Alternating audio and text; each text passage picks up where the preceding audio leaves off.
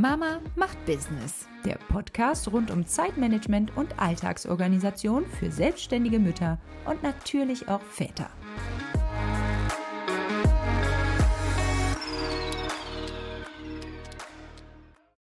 Hey und herzlich willkommen zu einer neuen Episode von Mama macht Business.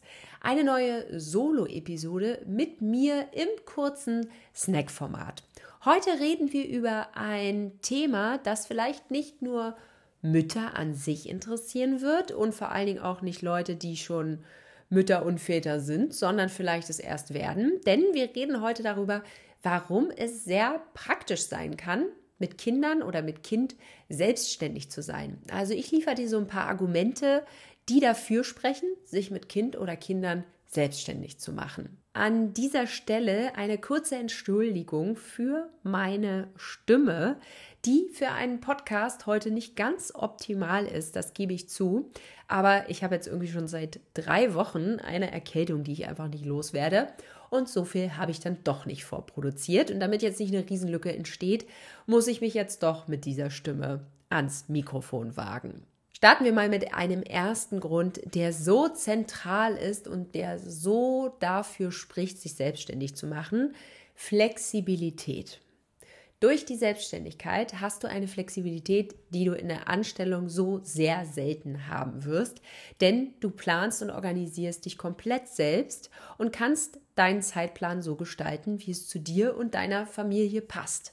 Und das kann eben auch heißen, wenn es an einem Tag mal besondere Herausforderungen gibt oder eben mal ein Kind krank ist und du mit dem Kind zu Hause bleiben musst, möchtest, dann kannst du das eben auch tun, ohne dass du dich vor einem Chef rechtfertigen musst oder einer Chefin und vor allem, dass du auch kein schlechtes Gewissen haben musst. Denn ich kenne das selber.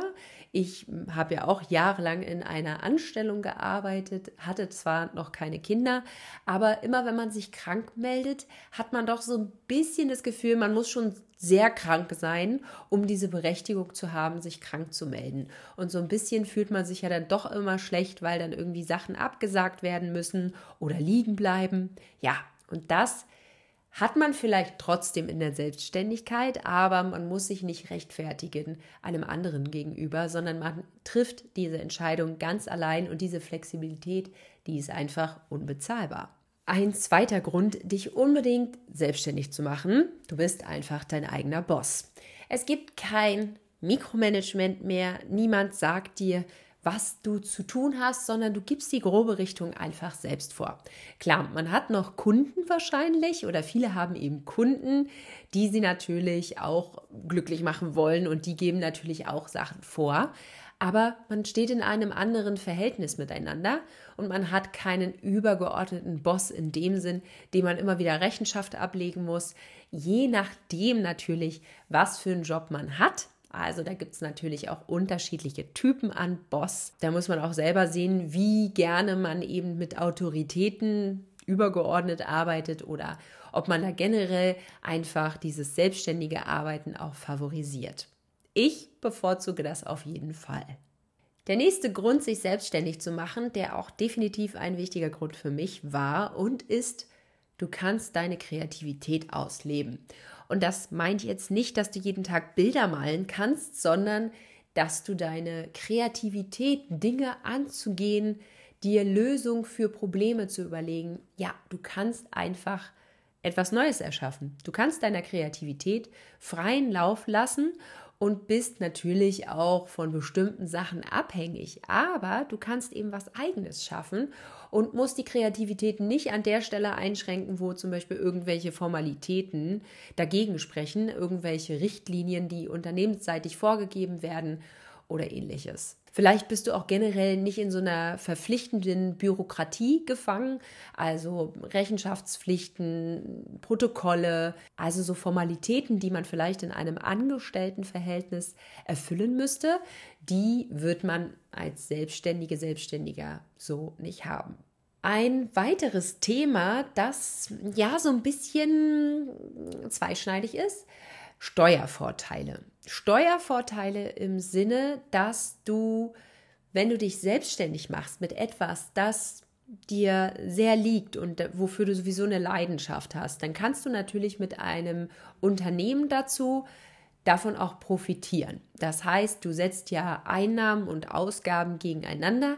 Ich spreche jetzt mal von denjenigen, die ein Einzelunternehmen haben oder als Freiberufler unterwegs sind, also generell eine Gewinnermittlung am Ende des Jahres machen, keine Bilanzen, ja? Also da bin ich nicht fit, deshalb beschränke ich mich jetzt mal auf dieses Thema. Wenn du so eine klassische Einnahmenüberschussrechnung machst und am Ende deinen Gewinn ermittelst, dann setzt du ja die Einnahmen gegen die Ausgaben.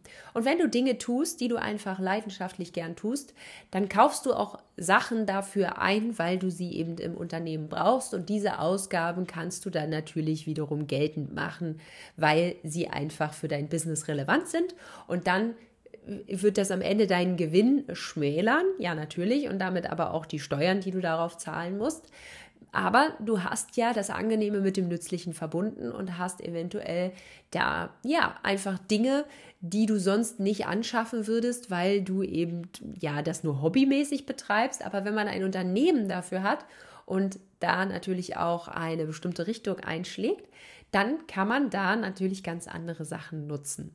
Ein ganz, ganz wichtiger Punkt ist die Vereinbarkeit von Familie und Beruf an sich. Die ist einfach sehr gut. Das heißt, wenn Kindergeburtstag ansteht oder dein eigener Geburtstag, dann kannst du dir das einfach frei planen. Du kannst einfach dein ganzes Jahr danach organisieren, wie deine Familie es braucht oder ja, wie du es einfach ganz persönlich brauchst. Wenn du gerne drei Wochen Auszeit im Jahr nehmen möchtest, dann kannst du dir das auch einplanen.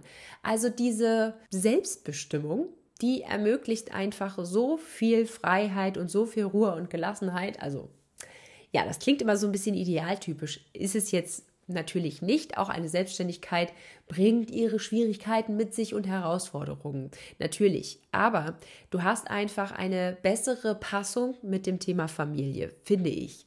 Also eine Anstellung hat einfach gewisse Herausforderungen, die man erfüllen muss, um eben gut in dem Job zu sein. Und die passen manchmal eben wirklich nicht mit Familie zusammen.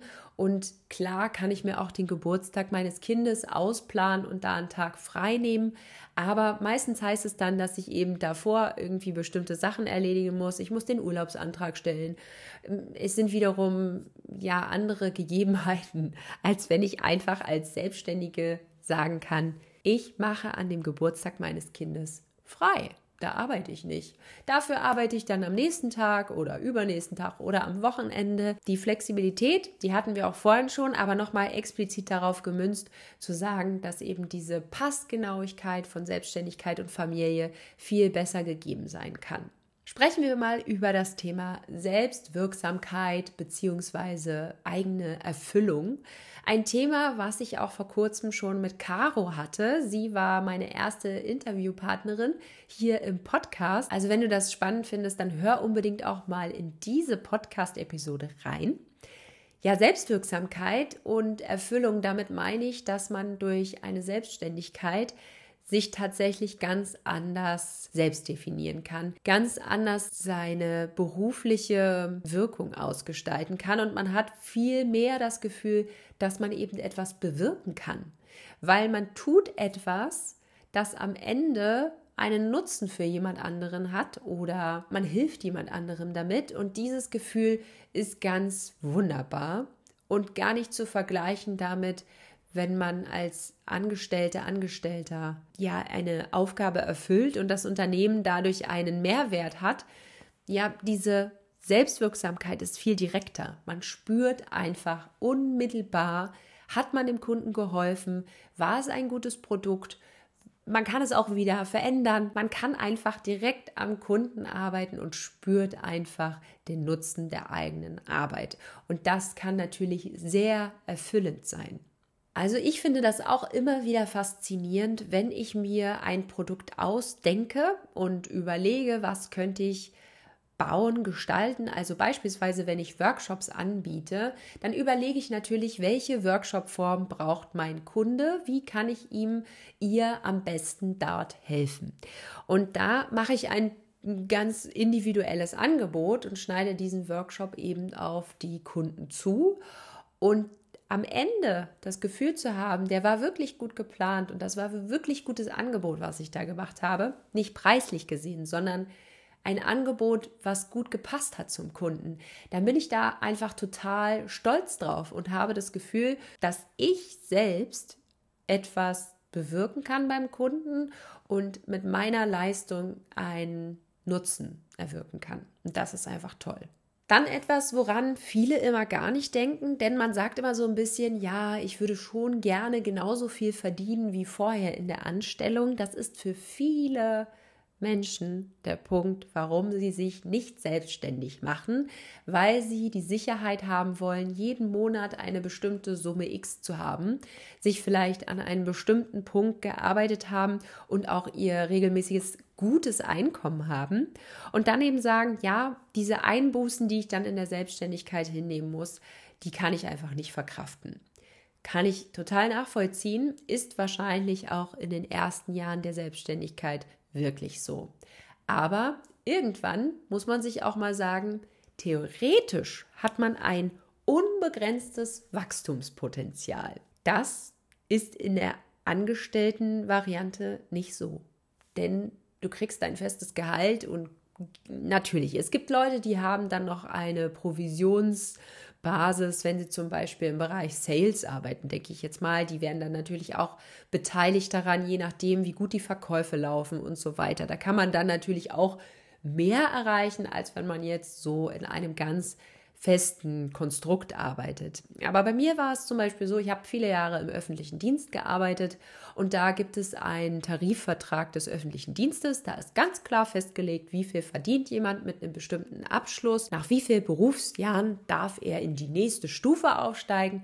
Es gibt insgesamt sechs Stufen und wenn diese sechs Stufen abgearbeitet sind, dann ist auch Schicht im Schacht. Oder man wird dann auf einmal doch nochmal befördert, kriegt eben Personalverantwortung oder eine Budgetverantwortung. Ja, das ist auch wieder von Arbeitgeber zu Arbeitgeber unterschiedlich. Aber ich will nur sagen, da ist eine Deckelung. Irgendwann ist, ist finito. Und irgendwann kommt auch der Punkt, da muss man dann fünf Jahre arbeiten für die nächste Gehaltserhöhung. Das finde ich einfach nicht mehr zeitgemäß. Und da den Punkt zu haben, zu sagen, wenn ich selbstständig bin, habe ich die Möglichkeit, mein Gehalt sehr viel schneller zu erhöhen.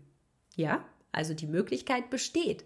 Und wenn man wirklich gute Dinge macht und wirklich Produkte schafft, die eben anderen Menschen helfen und die eben einen Bedarf erfüllen, dann ist da eben ein Wachstumspotenzial gegeben, das eigentlich viel höher sein kann als das, was man in der Anstellung vielleicht verdient hat. Also am Ende hat man viel mehr Geld raus, als man es als Angestellte hatte. Bei mir ist es aktuell tatsächlich so, dass ich beide Welten kenne, denn ich habe noch eine Anstellung als Dozentin für Online-Marketing in der Erwachsenenbildung.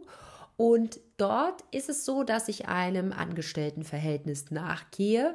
Und dann habe ich ja meine Selbstständigkeit, also beide Sachen nebeneinander her. Und ich merke ganz klar, dass es mit Kind die viel größere Herausforderung ist, die Anstellung umzusetzen. Denn das liegt natürlich jetzt nochmal an diesem speziellen Job. Ich habe da natürlich Kursteilnehmer, die zu einem bestimmten Termin da sind und ich muss dann natürlich auch pünktlich sein. Nicht, dass ich ein Problem hätte, damit pünktlich zu sein. Ich bin ein sehr pünktlicher Mensch, aber mit Kind kann man manchmal Sachen einfach nicht so gut planen. Und manchmal wünscht man sich einfach, dass man eine gewisse Kulanz in Zeiten hat und da ein bisschen flexibel sein kann. Ich kenne das ja auch aus dem selbstständig sein, dass ich einfach mein eigener Chef bin, dass ich sagen kann, wann ich arbeite, dass ich das ganz frei aufteilen kann. Ja, ich muss vielleicht auch an Terminen und festen Terminen da sein, die kann ich mir aber selber legen und die gibt mir niemand von außen vor. Und diese Jongliererei, das ist schon echt eine Aufgabe. Und ein nächster Punkt ist natürlich, wenn das Kind mal krank ist oder man selber eben krank ist, dann hat man eine ganz andere Rechenschaftspflicht oder eben auch die Pflicht, dann zum Arzt zu gehen, sich krank schreiben zu lassen oder eben aufs Kind krank schreiben zu lassen. So genau kenne ich mich da jetzt noch nicht aus. Aber diese Verpflichtung fällt ja sonst auch weg. Ich muss nicht wegen einer Erkältung, die mich vielleicht da niederstreckt, aber eben ja nicht dazu bewegen würde, zum Arzt zu gehen, am Ende doch zum Arzt gehen, weil ich einen Attest brauche. Und das habe ich in der Selbstständigkeit so nicht. Da sage ich einfach, okay, heute geht es mir nicht gut, ich mache ein bisschen weniger oder ich trete mal einen Tag, äh, mach mal Pause. Und die Verpflichtung habe ich natürlich als Angestellte, dass ich dann auf jeden Fall zum Arzt gehen muss. Und jeder von uns weiß, wie ätzend das ist, wenn man in der Erkältungszeit dann noch zum Arzt rennen muss und man ist eh schon krank und dann sitzen da noch mehr Kranke und man denkt sich nur so, man hätte sich den Termin einfach sparen können. Und ich glaube, gerade in den ersten Jahren, wenn die Kinder eben klein sind, wenn die Kinder in die Kita kommen und eben dort eine Eingewöhnung haben und dann auch so die ersten Jahre muss sich das Immunsystem erstmal etablieren und so dann ist es eben ein wirklicher Kraftakt. Das alles zu organisieren und vorzubereiten, erfordert ein sehr gutes Zeitmanagement und ja, hat einfach so eine andere Herausforderung, als es vielleicht die Selbstständigkeit hat. Deshalb ich konzentriere mich ja in der Regel auf die Selbstständigkeit und das Zeitmanagement, was man da haben sollte, um mit Familie und Selbstständigkeit gut zusammenzukommen, habe aber eben den Blick auch auf die andere Welt durch mein Angestelltenverhältnis momentan. Mich würde total interessieren, wie du das siehst. Lass uns auch auf jeden Fall in den Kommentaren auf YouTube darüber ein bisschen austauschen.